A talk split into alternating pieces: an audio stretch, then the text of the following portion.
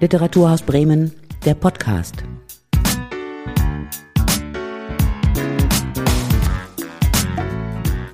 Heute mit Vanessa Geinenbank. Und wie man vielleicht hört, ich bin noch etwas krank. Also, liebe HörerInnen, bitte entschuldigt meine nasale Stimme diese Folge. Ich sitze gerade in der Bar Lugosi in Berlin-Kreuzberg, die mein heutiger Gast Besat Karim Kani neben seinem literarischen Schaffen betreibt. Besat Karim Kani ist Drehbuchautor, Essayist und freier Journalist. Sein Debütroman Hund, Wolf, Schakal ist dieses Jahr im Hansa Verlag erschienen. Am 5. November um 18 Uhr wird er im Rahmen der Globale im Bremer Theater daraus lesen. Und wir wollen heute ein bisschen darüber sprechen. Hallo Besat. Guten Morgen. Vielleicht kannst du uns zunächst einmal in deinen eigenen Worten erzählen, wovon der Roman handelt. Ähm, ich würde das jetzt versuchen, ohne eine Inhaltsangabe zu machen, ähm, eine äh, Inhaltswiedergabe zu machen. Ähm, der große Begriff in meinem Roman ist, glaube ich, Würde. Es geht um einen Vater, der ähm, aus dem Iran flieht mit seinen beiden Söhnen. Die Mutter ist hingerichtet worden. Ähm, er war ähm, im Widerstand und ähm, hat dort auch ein Attentat überlebt, hat ein Bein verloren und war mal sowas wie ein Volksheld, wäre jetzt übertrieben, aber ähm, er war jemand. Und ähm, hier fristet er dann ein Dasein als Taxifahrer und hat die großen Kämpfe seines Lebens verloren. Ähm, seine Revolution ist ihm abhanden gekommen, seine Frau ist getötet worden, er hat ein Bein verloren und jetzt kommen ihm auch so langsam die Kinder abhanden. Ähm, der ältere Bruder Sam ähm, gerät so ganz klassisch auf die schiefe Bahn. Der Jüngere ist vielleicht noch zu retten oder so. Und dann ähm, geht es ähm, um Unmöglichkeiten oder Möglichkeiten, die ähm, einen halt auch die Würde kosten. Mhm. Ja, auf Würde ähm, kommen wir auf jeden Fall nochmal zurück. Aber also ein Thema, was ich in dem Roman auch sehr gelesen habe, war das sich fremd fühlen. Also zu Beginn, als Jamshid, der Vater, ähm, sich kurz vor der Abreise innerlich von Teheran verabschiedet und dann auch in Deutschland angekommen, sowohl für den Vater als auch die so Söhne. Ähm, besonders Sam scheint sich nie irgendwo zugehörig zu fühlen, selbst als er irgendwann nominell Teil einer Gruppe ist. Hm. Ähm, was ist es, das dieses Fremdsein aufrechterhält? Hm, was ist es, was das Fremdsein aufrechterhält?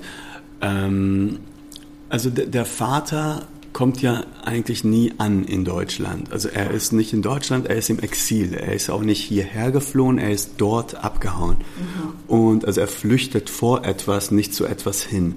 Ähm, entsprechend ist er auch in einer Art Warteposition, die, die den Platz, den die ähm, Gesellschaft für ihn ähm, vorgesehen haben könnte, existiert gar nicht. Also mhm.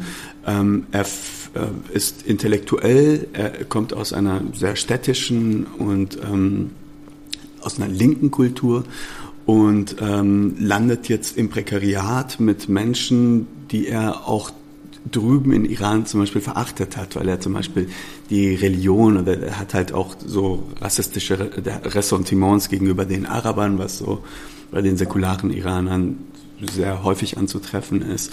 Und jetzt landet er im Neukölln, ist umgeben von religiösen und äh, ja von von ähm, Arabern und ähm, also Fremder könnte er eigentlich jetzt nicht sein. Ähm,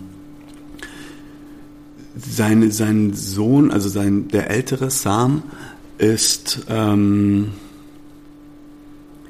hat erst, hat gar keine Zeit, sich einzufinden. Ähm, er hat gar nicht so die Zeit, eine, ähm, seine Identität zu suchen oder so. Der ist dann sehr schnell mit dem Überleben, mit dem mit den Kämpfen um Würde und um Hierarchien, ähm, um Macht ähm, beschäftigt. Äh, und ähm, also das Leben überrollt die eigentlich. Mhm. Die haben gar nicht so die große Zeit, ähm, sich innerhalb von ich, ich, weiß nicht, Diskussionen oder Debatten wiederzufinden oder die großen Fragen zu stellen. Die müssen jetzt erstmal ganz schnell klarkommen. Mhm. Mhm.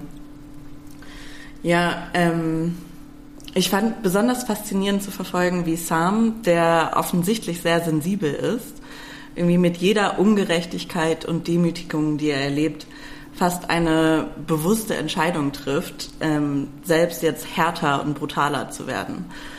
Und was er dann ja auch irgendwie auf eine Art tut. Und trotzdem, er kann ja seine Gefühlswelt auch nicht abschalten, oder? Welche Gefühlswelt genau? Also welche Gefühle kann er nicht abschalten? Also du meinst, dass er immer noch dieser sensible Junge ist? Natürlich, ja. Der hat, ähm, ja, der, er reagiert und adaptiert. Also er reagiert auf sein, Umf auf sein Umfeld. Er adaptiert. Er lernt sehr schnell, wie die Regeln lauten und ähm, wie er also auch wo die Schwächen der anderen sind, die von ihm was wollen und ähm, er ist sehr intelligent, er ist sehr sensibel und ähm, es gibt, das ist etwas, was ich versucht habe, klar, äh, also äh, versucht habe wiederzugeben. Es ist etwas, das ich auch in der realen Welt so gesehen habe dass es eben, er handelt nachvollziehbar und logisch. Also die, die Gewalt hat auch eine eigene Logik. Wir sind ja so aufgewachsen, zu sagen, der Klügere gibt nach und äh, Gewalt löst keine Probleme oder so. Und das habe ich so nicht erlebt. Also ich sehe da sehr kluge Menschen, die an einer gewissen Stelle keine andere Möglichkeit haben als Gewalt, weil sie ähm, der Gewalt nicht entfliehen können, indem sie Opfer sind. Mhm. Also das haben wir jetzt ja bei so einem Angriffskrieg gegen die Ukraine zum Beispiel. Die Ukraine kann aufgeben, aber die Gewalt löst sich dadurch nicht auf. Mhm. Ja, das finde ich ähm, kam sehr stark raus äh, in dem Roman und auch in der Gefühlswelt von Sam. Ähm, viele der Demütigungen kommen aus seinem Umfeld und so von den Jungs um ihn herum. Aber eine besonders prägnante Szene finde ich auch, ähm, als er mit seinem Vater zusammen in einer deutschen Behörde ist. Mhm.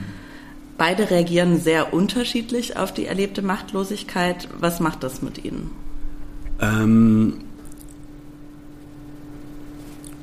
Jamshid, der Vater, versucht sich zu schützen, indem er sich nicht identifiziert mit der Rolle, die die Gesellschaft für ihn hat. Ähm, das ist jetzt nicht, ich habe vorhin von einem Platz in der Gesellschaft geredet, den, den er nicht findet. Ich rede jetzt nicht davon, sondern von der Rolle. Sprich, du bist jetzt hier, du bist Flüchtling, du bist Empfänger.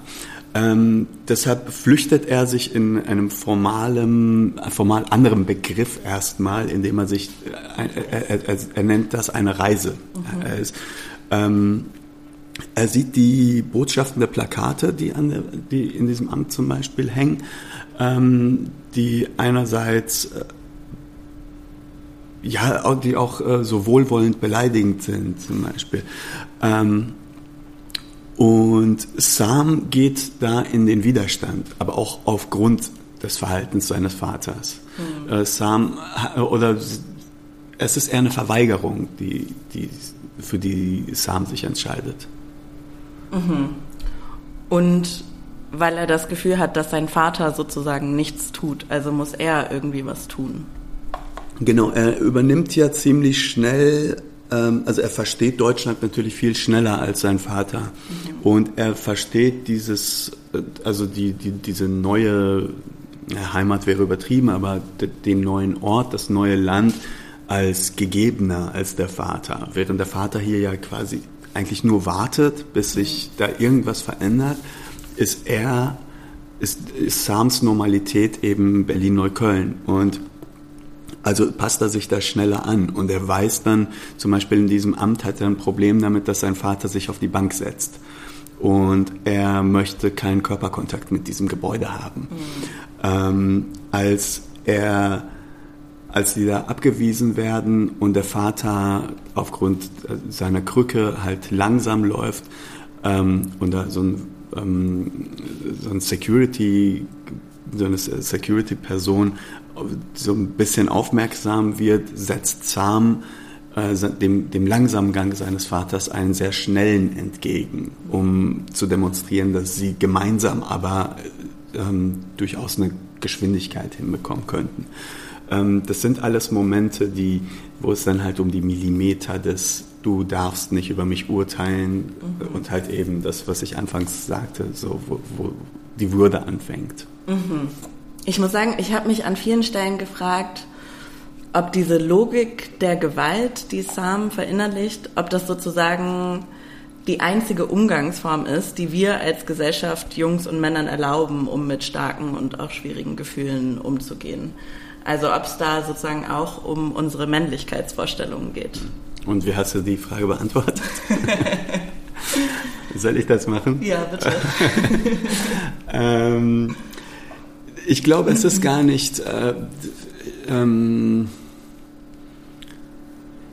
ich glaube, also als du die Frage gestellt hast, war ich bei dem wir als Gesellschaft bin ich so ein bisschen ausgestiegen.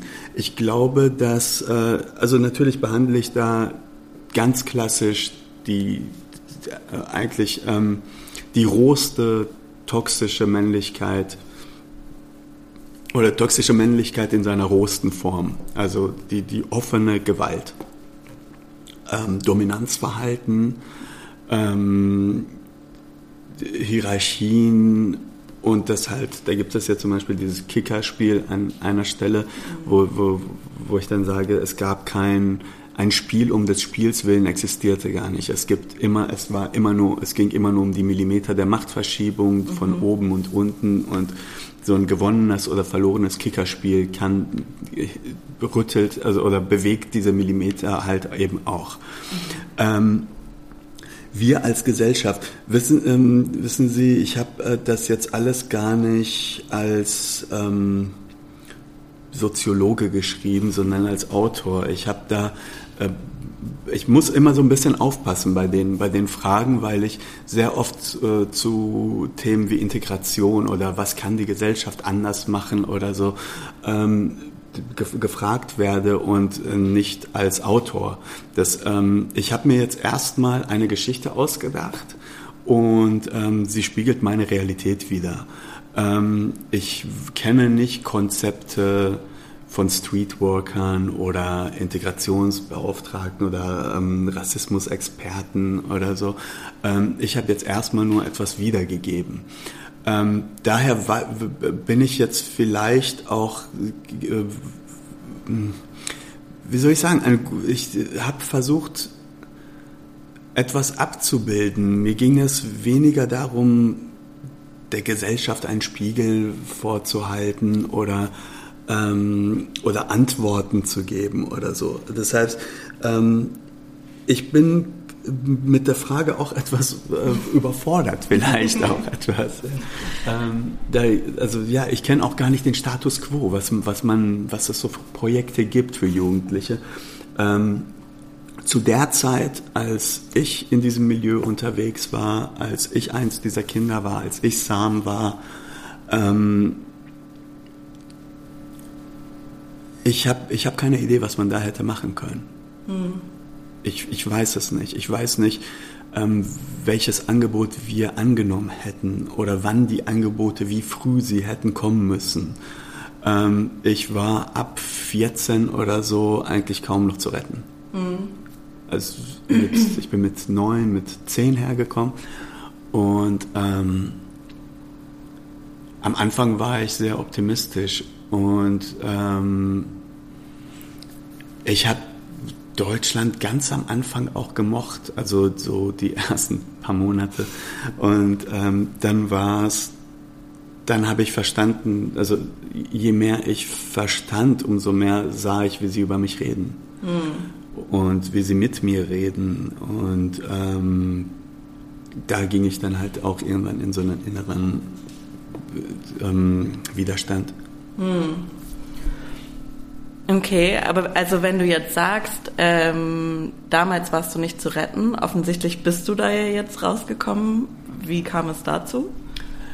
Ich bin, glaube ich, so, also so, so, so ein Fall wie mich gibt es wahrscheinlich nur alle weiß ich nicht, äh, ich bin so einer von 10.000 oder weiß ich nicht. Ähm, mir sind, ich komme erstens, komme ich halt aus einem ziemlich gesunden Elternhaus und aus einem sehr gebildeten Elternhaus. Wir sind, also das ist ja auch in meinem Buch, äh, Sam macht ja diesen Unterschied zwischen den Verlorenen und den Verlierern. Mhm. Und wir waren die Verlorenen, wir waren irgendwie lost, wir waren, haben uns irgendwo wiedergefunden und äh, wussten nicht, wo wir sind ähm, waren aber umgeben von Verlierern, die kein, wir waren aufstiegsgetrieben. Mhm. Ähm, für mich, also ich habe noch jahrelang äh, Briefe von, aus dem Iran bekommen, in denen meine Großeltern zum Beispiel sehr klare Erwartungen an mich auch formuliert haben. Ähm, so jetzt, wo du dort bist und die Möglichkeiten hast, bilde dich. Also ich, ich glaube, die werden jetzt unter, ähm, weiß ich nicht, Menschenrechtsanwalt oder ich, also am besten wäre es, wenn ich Bundeskanzler geworden wäre. ähm, die Erwartungen waren sehr hoch mhm. und ähm, wir fanden uns aber in einer Welt wieder, in der sehr viele das akzeptiert hatten, wo sie waren oder ähm, wo die Ansprüche halt an sich selbst nicht höher war. Und ähm, ich bin ganz klar eine Aufstiegsgeschichte. Ich bin, wir sind hierher gekommen mit ähm, 200 Mark und keinem Wort Deutsch und jetzt äh, ähm, bin ich für den Bachmann-Preis nominiert und gewinne Literaturpreise und ähm, gewinne andere wiederum nicht. Ähm, ähm, aber ja, wie, wie oft gibt es diese Geschichte? Mhm. Ja, und in dem Roman also ähm, ist sozusagen der Bildungshintergrund von Jamshid ja vielleicht ein bisschen ähnlich, aber es, also es wirkt nicht so, als ob er wirklich starke Erwartungen an seine Kinder auf eine Art hat, oder? Nein, Jamshid hat die, äh, wie anfangs gesagt, ähm, hat die großen Kämpfe schon verloren. Hm. Er, und er ist Realist. Er ist auch ähm, äh, versinkt er jetzt auch gar nicht in Selbstmitleid oder so. Der hat ja immer noch einen, der hat ja immer noch so eine, so eine Bockigkeit, so eine, so ein, so ein, so was sehr Stolzes auch und hat auch einen Humor, wie er so auf die deutsche Gesellschaft schaut und was er da so findet und wie er sie versucht, diese Dinge einzuordnen, mhm. was das alles sein könnte und so. Ähm, der, äh, ähm, ja, der Schrebergarten, das war fantastisch, wenn er darüber nachgedacht hat. ja, das war, das war auch äh, sehr lustig zu schreiben. ähm, Jamshid war, ähm, er sieht gewisse Hilflosigkeiten in sich selbst und ähm, er sieht seine Mittellosigkeit an Stellen und bei Sam ist es ja, ähm, also er beschreibt das ja an einer Stelle als eine, ähm, also er schaut auf sein Leben zurück und die Dinge, die kaputt gegangen sind, die, ähm, äh, ja, also er beschreibt ja seine, seine Freunde, wie sie dann halt in Gefängnissen und äh, auf Minenfeldern und irgendwelchen Wäldern verschwunden sind und äh, wie dann halt sein Sohn immer mehr zu, selbst zum Minenfeld wird. Sam ist ja auch ein schwieriges Kind. Er hat nicht einfach nur eine schwierige Kindheit, er hat ja von klein auf äh, diese, diese Ticks, äh, mhm. Wahnvorstellungen vielleicht.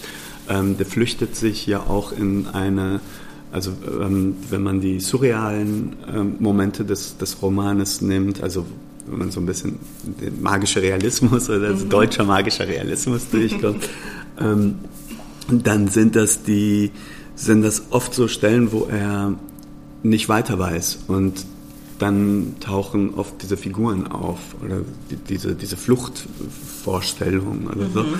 Ähm, der hat Angstzustände als Kind schon. Er, ähm, die Ticks werden dann teilweise auch sehr stark und ähm, also so das nicht kontrollieren können seines Gesichtes und so, äh, seines Körpers ähm, den hat, äh, den sieht Jamshid, also sein Vater sagt dann so an einer Stelle, dass Sam so die Sollbruchstelle ist, dessen, mhm. was noch zu retten ist und auf der anderen Seite, was noch zu retten wäre, ist der andere Bruder. Mhm. Und es gibt dann halt eben diese Stelle, wo die Sollbruchstelle dann halt auch bricht mhm. und darauf ist er vorbereitet. Gleichzeitig ähm, beschreibe ich oder versuche ich dort zu beschreiben, ähm, die ähm, fehlende Kommunikationsfähigkeit äh, von einerseits von Männern, mhm. dann von Iranern.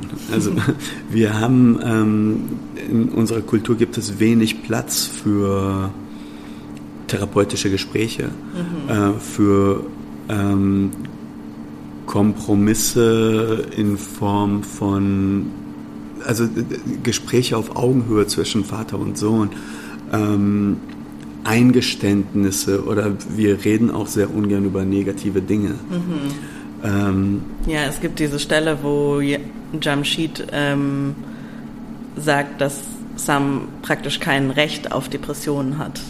Sehr gut, ja, äh, ja, da hast du, äh, sie, äh, du, äh, da hast du sehr genau gelesen. Äh, das ist sehr gut, ja genau, auf die Stelle wollte ich auch hinaus. Also er sieht das Elend auf der Welt und in dieser Relation steht Sam eigentlich recht gut da, also mhm. hat er kein Recht darauf. Mhm. Ja. Ähm, aber also Nima, der jüngere Bruder, grenzt sich ja auf eine Art auch von Sam ab. Mhm. Und geht irgendwie einen anderen Weg, aber also ihm steht diese Möglichkeit vielleicht ja auch nur offen, weil sein Bruder ihn beschützt, oder?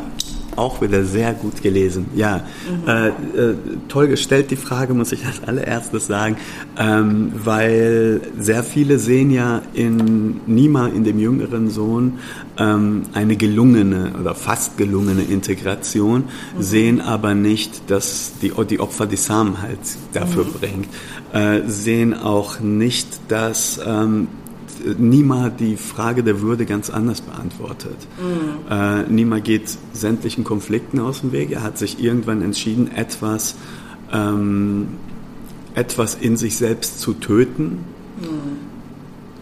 ähm, das ihn nicht leiden lässt, aber halt auch nicht lieben lässt. Mhm. Das heißt, er ist ähm, eigentlich immer auf der Flucht vor etwas. Es gibt dann diese eine Stelle, wo er mit seiner Freundin, die aus einem äh, liberalen deutschen, also bürgerlichen Verhältnissen kommt mhm. und die ihn dann damit konfrontiert mit der mit der äh, Rolle seiner, seiner, seiner Mutter zum Beispiel und die Verantwortungsfrage, wie jemand die zwei Kinder hat, wie sie in den Widerstand gehen konnte und mhm. so.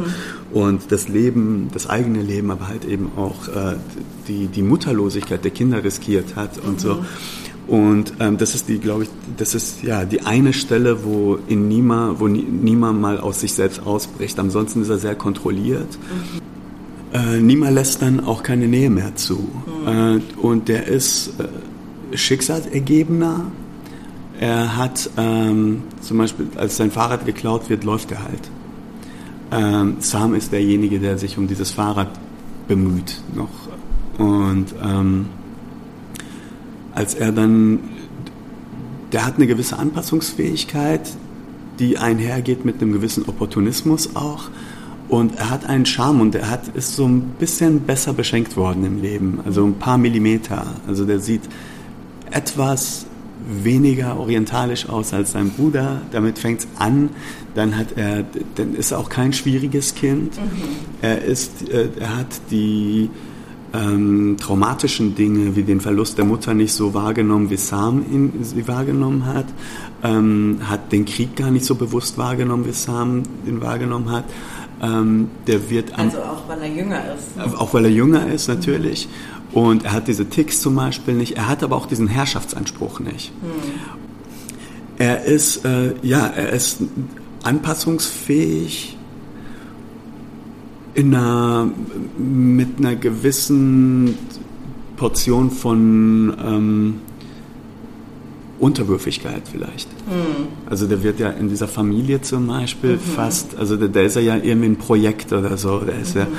ja, ähm, also Haustier würde ich jetzt, wäre jetzt ein bisschen zu viel, aber ähm, also er wird da schon auch verdinglicht. Also mhm. das ist sein, das Exotische, das er da mitbringt und ähm, ja. Ja, also Ich weiß, du hast gerade gesagt, dass du niemandem den Spiegel vorhältst.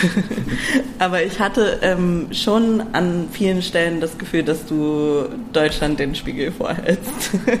ja, du hast recht. Eigentlich immer, also immer, wenn es um Nimas erste Freundin und die Familie ging. Ja. Äh, und diese bürgerliche deutsche Familie und diese Stelle, wo er irgendwie, äh, wo der Vater Safran kaufen geht ja. und so. Aber auch ähm, ich hatte einen Wahnsinnsspaß bei der, bei der, ähm, bei den Beschreibungen der, dieser Familie. Mhm. Also diese, dieser ähm, auch, also dieses Wohlwollende und mhm. nicht Könnende und sowas. Ähm, das war, also ich liebe auch diese, diesen deutschen Vater. Ne? Also der, der ist, den finde ich so richtig gut. ähm, aber klar, der ist, der ist auch hilflos, der und gleichzeitig erzählt, also der, der versteht die, der versteht gar nicht die Probleme, die niemand haben könnte oder mhm. so. Und ähm, ja, du hast vielleicht recht, wenn du sagst so, äh, ja, den, das muss ich mir jetzt dann doch äh, gefallen lassen. ähm, es ist, ähm, ich führe da schon auch eine gewisse Hilflosigkeit von der anderen Seite vor und ähm, das wäre jetzt allerdings auch sehr plakativ geworden, wenn ich jetzt ähm, da eine total gelungene Biografie äh, gezeichnet hätte, dadurch, dass Nima dann halt eine Freundin hat und ein Bürger. Äh, es gibt ja diese Kluft, es gibt ja auch eine soziale Kluft zwischen mhm. denen. Und da wird es, das ist dann halt immer, da, da, ist natürlich auch eine große Portion Macht enthalten. Also diese, diese Familie hat Macht über ihn. Und ähm, ob er die akzeptiert oder nicht, die ist, die ist erstmal da und die macht bestimmte Dinge, weil Liebe halt ja auch nicht nur lieben können erfordert, sondern auch ähm, eine, ein gewisses, ähm, eine gewisse Augenhöhe. Mhm. Und die ist dort nicht da. Also die, die, die Art, wie die Freundin, also generell ist in ihrem Selbstbewusstsein erstmal, das ist das eine, aber auch äh, wie sie sich sieht und wie sie Nima sieht und ähm, wie sie sich dann, was sie sich, ähm, also die ist, ist, ja auch eine etwas übergriffige Familie mhm. und ähm, ja, äh, das war mir vielleicht an der Stelle auch ähm, das ist etwas, das ich selbst oft gesehen habe, weil ich mhm. selbst oft bürgerliche Freundinnen hatte. Und ähm, ja, also die Stellen sind auch, haben auch etwas Karikaturhaftes, finde ich. Ähm, die, das dient dem Buch auch so ein bisschen als Kontrastmittel äh, mhm. zu, zu diesem brutalen, harten Leben von Sam. Ähm, ja, gleichzeitig hat es mir auch einfach tierischen Spaß gemacht, diese Familie zu zeichnen. Ja, das glaube ich. Also ich habe auf jeden Fall auch äh, sehr gelacht, als ich das gelesen habe. Ich meine, es ist auch so ein bisschen peinlich berührt, wie der mhm. da diesen Safran kaufen geht Total. oder wie, wie, er das dann halt irgendwie so präsentiert, wie so ein Kind und mhm. so. Ja. Mhm. Und ähm, es gibt halt zum Beispiel auch diese andere Stelle, wo Jamshid aus dem Fenster guckt und mit, mit Sam. Mhm. Und auf dem Hof hat es irgendwie ein deutscher, vermeintlich deutscher Vater, der mit seinem Sohn äh, so ein, so ein ähm, ferngesteuertes Auto fährt. Mhm. Und er sagt dann einfach nur, erwachsener Mann spielt. Und so, also halt auch die, die, die, die Vorstellung von, was einen Mann ausmacht, was mhm. Erwachsensein ausmacht, ähm, wenn ich sage ein Mann, meine ich das jetzt weniger in Abgrenzung zu der Frau, sondern zum Jungen. Mhm. Ähm, was, was halt die Ernsthaftigkeit des Lebens und die mhm. Würde eines Erwachsenen und sowas ausmacht. Und Arthur ist halt so, die, dieser, dieser frö, dieses fröhlich, dieser, fröhliche, betrunkene Kind, ähm, das, äh, ja, ähm, das so viel Habitus halt auch mit sich bringt. So, so viele Dinge sind so selbstverständlich mhm. in seiner Welt und ähm, mit denen er sich auch unbewusst äh, lächerlich macht. Mm, ja. Und also da ist halt immer so eine Absurdität auch so ein bisschen mit dabei, ne? Die halt, mm. also finde ich, an vielen Stellen den Roman dann, also zum Beispiel dieses Snoopy-Pullover auch. es gibt dann immer so eine Absurdität dazwischen, die dann so der Härte ein bisschen was nehmen. Ja, also ähm, das ist auch, ich bin sehr froh, dass du das ansprichst. Das, äh, ich, ähm, das darf man vielleicht auch nicht vergessen, dass es sehr viele komische Momente gibt mhm. in, diesem, in diesem Buch. Und ähm, weil wir reden immer so über die Härte und die Auswegslosigkeit und haben so ein düsteres, äh, düsteres äh, Bild vor Augen. Ähm, also ich ja nicht, ich habe ja das Buch geschrieben, aber, aber ähm, ja, viele. Ähm, nee, das ist tatsächlich, es gibt halt sehr groteske Situationen, es gibt sehr lustige Situationen und ähm, eben halt Absurditäten. Und Gleichzeitigkeit haben die Jungs selbst ja auch viel Humor. Also die mhm. haben halt auch eine Selbstironie. Also dieser Überfall bei dem Pizzabäcker zum Beispiel, wo, ähm, oder ähm, die halt, äh, wo, wo er äh, Hader sich diese Waffen gravieren lässt und dann halt bei, bei Mr. Minute mit einer scharfen Knarre reinläuft und dann halt beide irgendwie falsch zitieren, aber dann doch im Resultat richtig liegen und so. Ähm, da, oder halt eben auch die Adaption von von Popkultur, also mhm. sowas wie, also warum die sich jetzt alle Tony nennen und äh, dieses Scarface, also wo dann halt so ein ganzes Viertel versucht, diesen Scarface, diesen, diesen El, äh, ähm, El Pacino äh, ähm, Blick aufzusetzen mhm. und äh, da und dann äh, ja ähm, es ja oder halt eben die die pinken Snoopy Pullover ja mhm. als als Gang rosa als Gangfarbe mhm. Ja, ähm, die Stelle musste ich auch erstmal direkt meiner Mitbewohnerin vorlesen. ähm, zum Abschluss vielleicht nochmal was ein bisschen hm. Ernsteres und Aktuelleres. ähm, ich ahne, was kommt. Ja. Auf Spiegel Online hast du zu den aktuellen Protesten im Iran geschrieben. Ähm, und zwar hast du geschrieben, dass iranische Exilintellektuelle von, den, von der jungen Generation als Fossile bezeichnet werden. Mhm und warnst vor einer Hysterie. Was meinst du damit? Mit der Hysterie oder mit den Fossilen? Beides. okay. ähm, ja, wir sind, äh, ja, also da ist besonders die, ähm, die Rede von Menschen, die jetzt vor 10, 20, 30 Jahren hergekommen sind, äh, die mit einer eigenen Agenda hierher kamen, mhm. die, ähm, ob sie jetzt Monarchisten waren oder ob sie Linke waren, ähm, einen, einen ähnlichen Absolutheitsanspruch äh, oder einen ähnlichen totalitären Anspruch an die Gesellschaft hatten wie die Islamisten gerade. Mhm. Das heißt, wäre die Revolution damals äh, so wie sie angefangen hat, links gewesen, äh, glaube ich nicht, dass wir weniger Tote gehabt hätten, dass wir, dass, äh, dass, dass wir weniger Unterdrückung oder mehr Freiheit erlebt hätten, glaube mhm. ich nicht. Ähm, und die sind, äh, das, was halt Migration immer mit sich bringt, ist, hat ja etwas, ähm, dass man etwas Drittes wird, es aber gerne nicht benennt. Mhm. Also man sieht sich dann als Iraner, aber mit dem Iran hat man nichts mehr zu tun. Äh, also ein Land, in dem man halt seit 20 Jahren nicht gelebt hat, ist nicht das eigene Land erkannt. Das kann man nicht mit Zeitung lesen und ähm, Nachrichten gucken aufheben oder mit Anrufen oder so. Mhm. Ähm, das ist etwas anderes. Und ähm, das ist der Grund, warum äh, die, die, Junge, die Jungen, aber auch schon, das tun sie aber auch schon seit 15 Jahren oder so, halt eben diese, diese Menschen als Fossile bezeichnen, nämlich dass sie so begraben sind unter der eigenen, das sind dann halt keine Dinosaurier mehr, mhm. sondern halt wirklich, die sind ausgestorben, die liegen unter der Erde, die sind ähm, äh, versteinert. Und ähm, die Hysterie, ähm,